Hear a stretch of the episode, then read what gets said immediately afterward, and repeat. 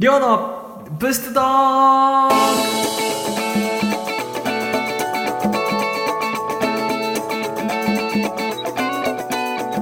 こんにちは、りょうです。季節は早いもので4月に突入しました。僕4月ってあんまり好きじゃないんですけど、あのこれね、雪国の方しかね、わからないと思うんですけど、雪解けの匂いってあんまりいい匂いじゃないですよね。あの、秋のね、雪降る前の金木犀の匂いっていうのは、あの、すごくいい匂いなんですけども、匂いだけかいっていうね、思う方いると思うんですけど、そうじゃないんですよ。匂いの他にですね、あの、僕のトラウマが春にはありまして、あの、中学校から高校に入って、えー野球部入部すぐしたんですけれども、僕春からね、レギュラーだったんですけど、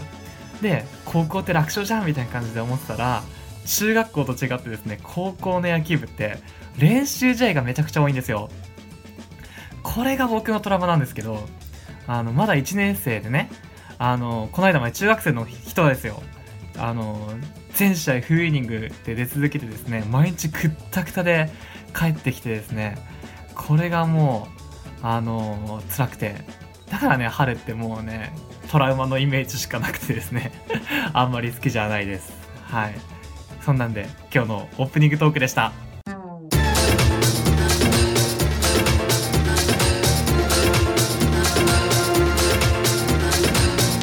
ラディキャスネットさあ、ということで、最初のトークテーマいってみましょう。僕の部屋はですね、漫画だらけ。ほとんどですね、新品で揃えてしまうのが当たり前なんですけれども、友達からは漫画喫茶と言われています。えーこれからですね、何か読みたいと思っている方に、えー漫画を紹介していく、おすすめ漫画コーナーはい。えーまずですね、僕が思う、えー面白い漫画の定義なんですけれど、読みやすい、めちゃくちゃ羨ましい、この3つですね。はい。えーまず、あの、読みやすいなんですけれど、これは、絵が綺麗、登場人物が少ない、セリフが少ないっていうことですね。はい。まあ、わかりやすいっていうことですね。はい。じゃあ続いて、めちゃくちゃ。えーこれはですね、あの、登場人物の発想がぶっ飛んでいたり、その漫画そのものがぶっ飛んでいたりっていうことですね。うん。はい。続いて、最後。えー羨ましい。はい。これは特に主人公に共感っていうですね。こういうことしたかったなーなどですね。主人公に憧れるっていうところで羨ましい。で、この3つの条件を加味した上で、ぜひね、読んでもらえればなと思って今回紹介していきます。はい。まずは、こちら。スケットダンス。はい。えーこれ、ジャンプで、えーもう連載終わってしまったんですけれども、僕これ中学校から高校卒業くらいかなにかけて、えーやってた漫画なんですけれども、あの、学校生活支援部、通称スケット団っていうですね、あの、ま、困っている人たちを助ける、まあ、部活、部活動の人たちを、まあ、スケット団っていうんですけども、3人しかいなくてですね、で、えー主人公の、主人公が、あの、そういう考えの持ち主で、助け、人を助けたいっていうすごい持ち主で、気持ちの持ち主で、で、副部長の女の子なんですけど、女の子は、えっ、と、ヤンキー上がりの、えー女の子で、で、もう一人はオタクの男なんですけども、まあ、その3人で成り立っててですね、で、あの、壮絶な過去を持った3人なんですけれども、これはちょっとぜひ読んでいただきたいなと思うんですけれども、で、その主人公がですね、基本的にはギャグ漫画なんですけど、主人公が僕に似てるんですよ、これまた。あのー、なん、なんか考え方っていうか、すぐなんかね、ボケたがるし、で、かといってツッコミもするし、みたいな。うん。なんか、そのね、スケット団の、まあ、主人公のボッスンって言うんですけども、ボッスンを見てると、いやー、僕に似てるなって思ってですね、まあ面白いんですよ。はい。それでですね、特にそのツッコミ役の女の子副部長の女の子とのやり取りがですねおかしくてですねもうなんていうんですかねこんなバカありえるのっていう感じですねで一つですね、えー面白い話を紹介していくとですねその女の子と体が入れ替わってしまうっていうですね薬を飲んでしまうっていうですねこれまたぶっ飛んでるんですけども そういう回があってですねでそれ修学旅行中に、あのー二人の体が入れ替わってしまって、うわ、どうするみたいな感じで。うん。で、トイレ問題が出てきたりねお風呂問題が出てきたりしてくるんですよでもうあのトイレはあの2人で入ってって1人は目隠ししてで耳はもう大音量のあのイヤホンつけて それであの用を済ませるっていうですね。でお風呂も2人で入ってってお互いを目隠しして洗うっていうですね。そういう回があってですね。僕はゲラッゲラ笑いながらですね、えー、この漫画読んでました。本当に面白いです。でちょっとですね紹介するとあの銀玉っていう漫画あるじゃないですか。あれの作者がその銀玉を描いてる人の弟子さんだったかなお弟子さんでちょっと漫画が似てるんですね。うん。だから劣化銀玉とも言われてるんですけども僕は銀玉よりもですねあのスケートダンスの方が、えー、読みやすくて好きでした、うん、絵がすごく綺麗ではい。よかったです。さあ続いて紹介していきましょう、えー、今日から俺ははいこれもですねギャグ漫画です。あのヤンキーギャグ漫画なんですけれどもあの主人公の、えー、三橋隆はい、でもう一人の、えー、伊藤伊藤ちゃんっていうですねあの相方がいるんですけど伊藤真二っていう相方いるんですけれどもその2人はもともとは普通のね、あのー、人だったんですけれども転校をきっかけに今日からあ突っ張ろうかなっていうですね 今日からヤンキーになろうっていうですねあのー、2人だったんですよ。偶然、えー、同じで同じじゃないか別の床屋さんに行って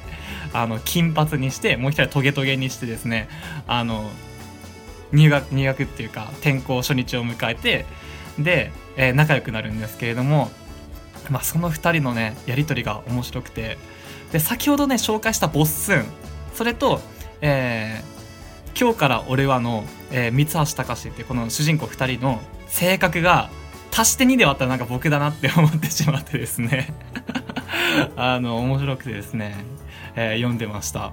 あのもうだいぶ古い漫画なんですけれどもあの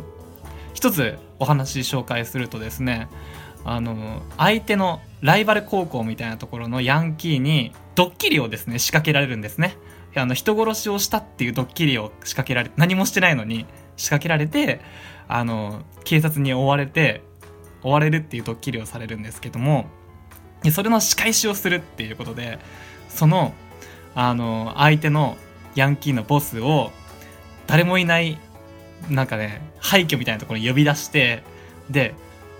鍵をかけて閉め閉め出すんですよ。もう出れない状況にするんですね。それであの反対の部屋に行って隣の部屋か隣の部屋に行ってわ俺も間違って鍵閉め閉めちまったぜみたいなこと言ってですねあの何て言うんですか自分も同じ状況だよっていうような状況に仕掛けるんですよ。それであの食べるものもなくてめちゃくちゃ腹減ってるんですけどもその隣で あのバナナ食ったり なんかサバ缶食ったりしててですね。それであのバナナの皮あげるとか言って その相手のライバルの高校のヤンキーにバナナの皮食わせたりですね。藁が落ちたけど食うかとか言って藁をですねあげたりしてですね、まあ、そんなやり取りがですねおかしくてですね僕はもう大好きですね。はい。であのとにかくわがまま、うん、なんですよ。もう世界は自分を中心に回ってるっていうですね考えの持ち主で、はい、そこも僕と同じような気がします。はい。はい。それでは続いて最後ですね、はい、行っていきましょう、えー、バトルロワイヤル。はい。ちょっとですねあの、グロ系の漫画なんですけどもこれは本当にもうねフィクションですからね。あの漫画ですから。あの、聞いてくださいよ。事実として捉えないでくださいね。あの中学校の、えー、全国の中学校で1クラスだけ選ばれるんですよ。で、えー、その中学校であその1クラスが、えー、戦いをしてあの生き残った一人は普通の生活に戻れますよっていう、えー、お話ですねバトルロイヤルっていうのは。うんあの、なんでかっていうとあの、日本が鎖国状態とですねなってるんですその漫画の設定では。それであの鎖国状態で戦争にいつでも行ける準備みたいな感じでその戦闘シミュレーションをその中学生でするっていうですねことなんですよ。はい。なんかバトルロイヤルのなんでそうなったかっていう過程を知らない人たくさんいると思うんですけどもで、漫画だとそうなんですよね。で、映画だと、あの、ま、また違うんですけれども、漫画だとそうなんですよ。うん、戦闘シミュレーションで、えー、やるんですけれども、で、その主人公の、えー、七原修也ですね。あの、かっこいいんですよ、これまた。そこに正義はあるのかっていうですね、決め台詞が、えー、かっこよくてですね、もう共感みたいな 別に僕の正義は何か分かってないんですけども、あの、まっすぐな男でですね、かっこいいですね。はい。で、えー、まあ、最終的には、えー、っと、1人しか生き残れないはずなんですけれども、えー、3人生き残ってしまってですねで3人で帰ろうとしてたら、まあ、1人は、えー、死んでしまって、まあ、2人で結局生き残ってしまうんですけれども、はい、あそんなんであのそのねどうみんなが死んでいくのか、うん、その人たちの過去もね、えー、ストーリーとしてありますのでぜひですねあのバトルロワイヤル読んでみてください。めちゃくちゃグロいです。これ先に言っときますけど。なんですけども僕はグログロ体制があるのですんなり読めたんですけど。で読んだのが中学校と高校ぐらいですかね。うん。それぐらいに読んだんですけどその時になんか考え方変わったっていうかうん。なんかピュアな心じゃなくなったっていうか。うん、逆にピュアになったのかもわかんないけど。あの結構考え方を、うん、変えるような、えー、漫画ですのでぜひよかったらですねバトルワイル、えー、手に取って読んでみてください。はい。はいということでえー、結構ですね、マニアックで読んでいる人が少ない、えー、漫画3つだったと思います。でもですね、面白さ僕が保証しますので、ぜひね、1巻だけでもいいので、えー、手に取って読んでみてください。以上、おすすめ漫画コーナーでした。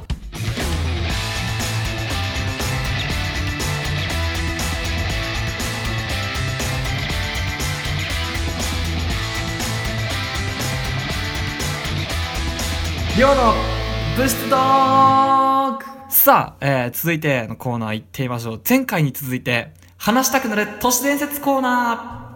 ーはい。あの、皆さん、フリーメイソンって知ってますか？あの、都市伝説を語るにつれてですね、絶対に必要となってくるフリーメイソン。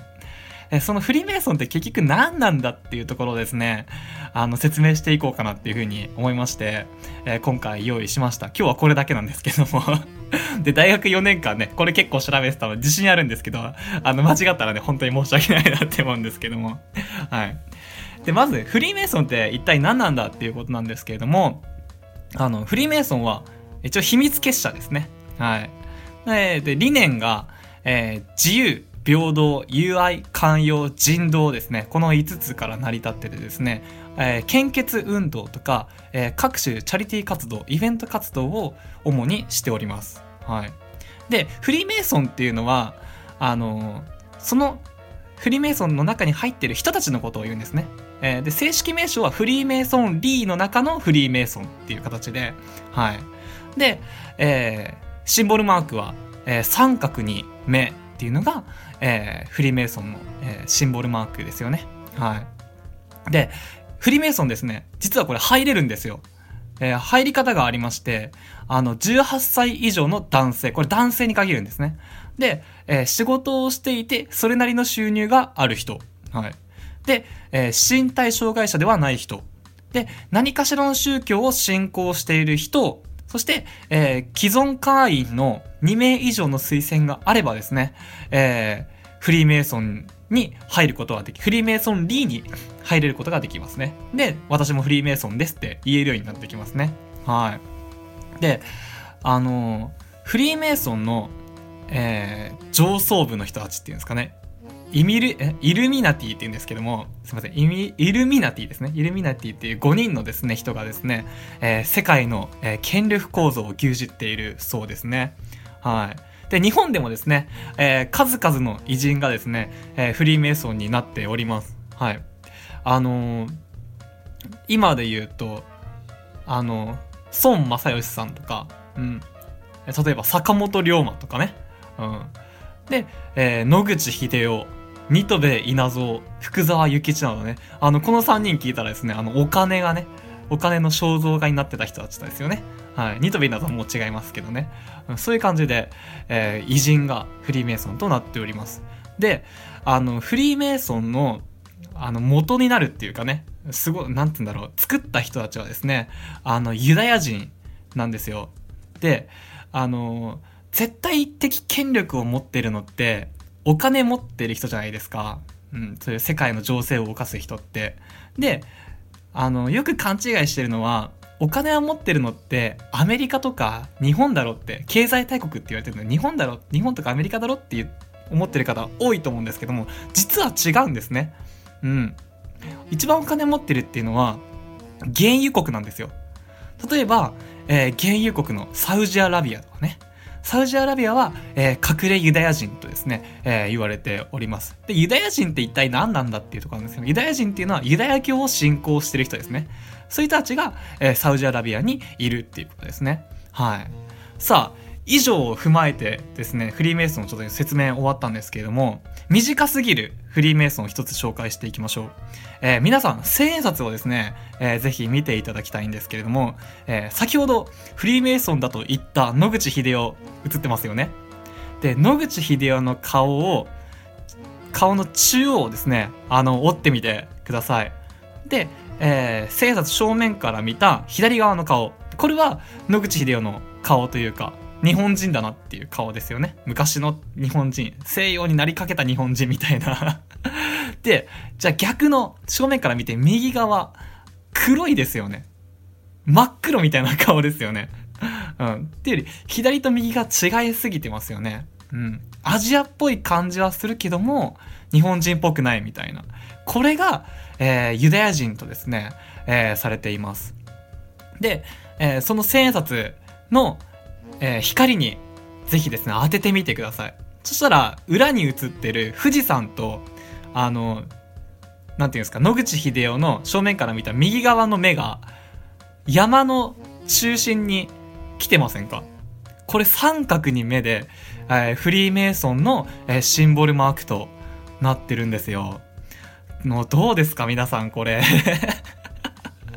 こんな感じで、あの、日本の紙幣もですね、フリーメイソンに操られているっていうですね、えー、信じるか信じないかはですね、あなた次第ですので、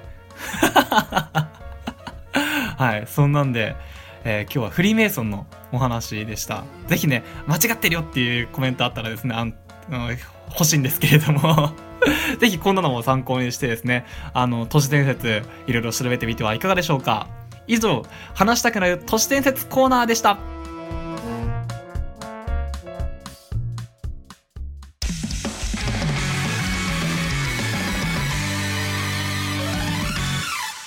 さあ、えー、続いてのコーナー行ってみましょう。もうプロ野球が開幕してしまってですね、注目するプロ野球選手が間に合わなかったので、前回に続いて野球の見方やっていこうと思います。いやー、まあ、やっと九春到来っていう感じですね、もう待ちに待ってましたね、僕は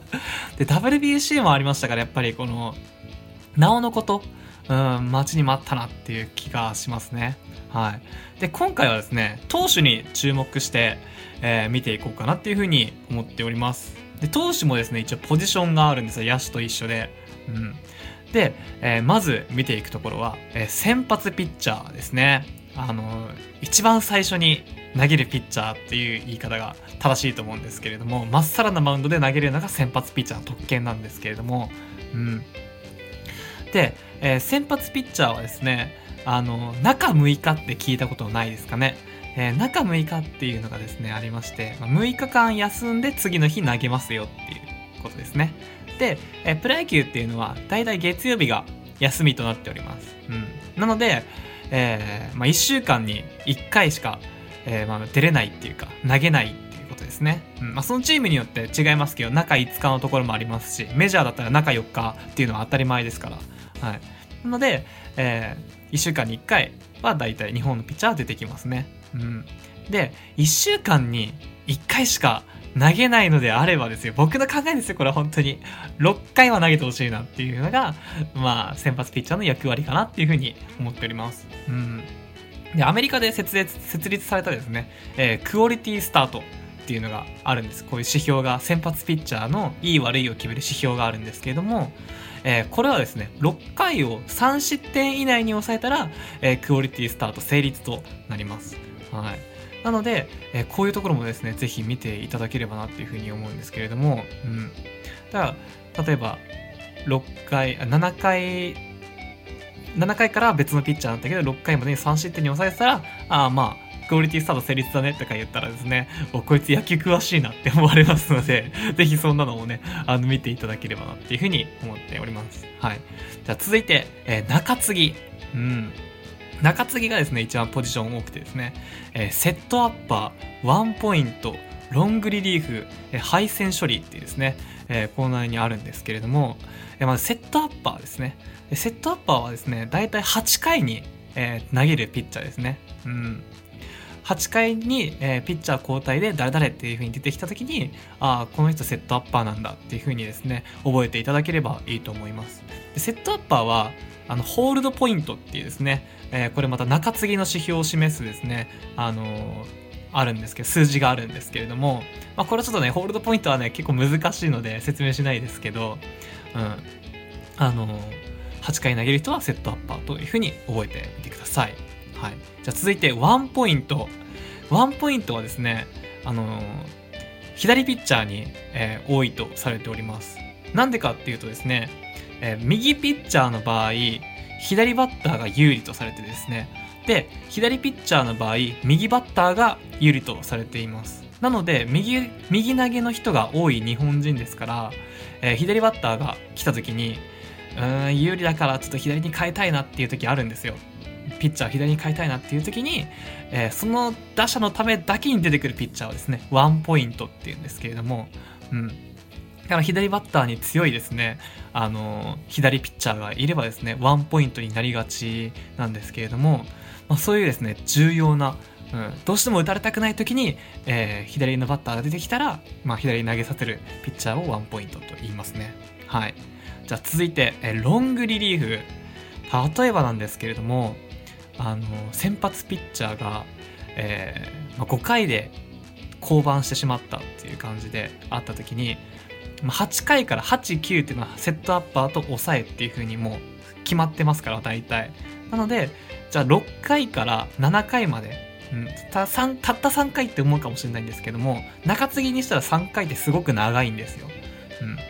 なので、それぐらい長い、えー長い間投げる人を、ロングリリーフっていう風に言いますね。2回以上投げる人はもうロングリリーフとしていいんじゃないかなっていう風に僕は思うんですけれども、その先発と、セットアッパーの間までをですね、えーつなぐ人をですね、ロングリリーフと言いますね。うん。はい。じゃあ続いて配線処理。これがですね、もうかわいそうというか、うんなんとも言えないんですけれども、じゃあ例えば先発ピッチャーが1回、1回、1回って言い方おかしいですね。1回、えー10失点したとしましょう。はい。もう負け試合じゃないですか。なのに、えーまあ優秀なね、あの、抑えとか、セットアッパーとかで投げさせたくないんですよね。そういう時に、あの、まあ、配線をね、処理してもらおうっていうことで、あの、配線処理が、まあ、じゃあ2回から投げてもらって、みたいなっていうのがあるのが、配線処理なんですよ。はい。これ結構新人の投手が、えー配線処理に回ることが多いですね。うん。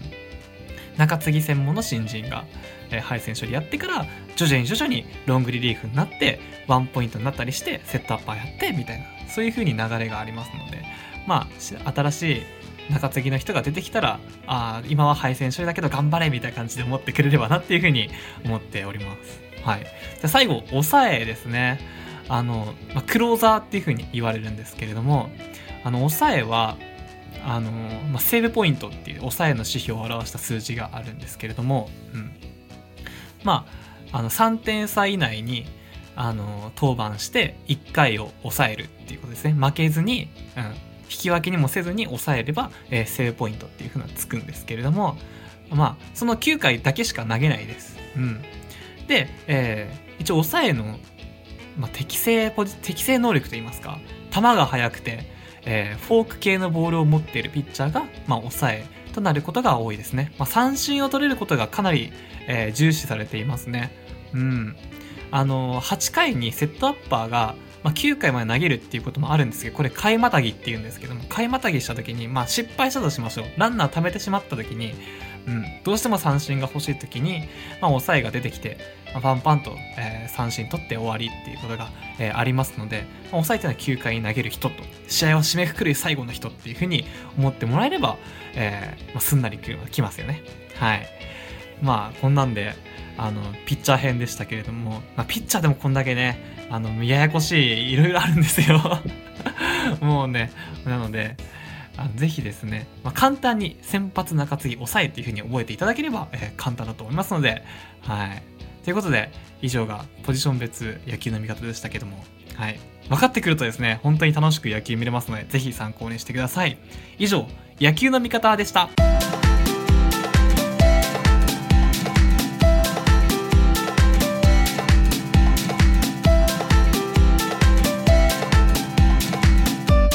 りょうの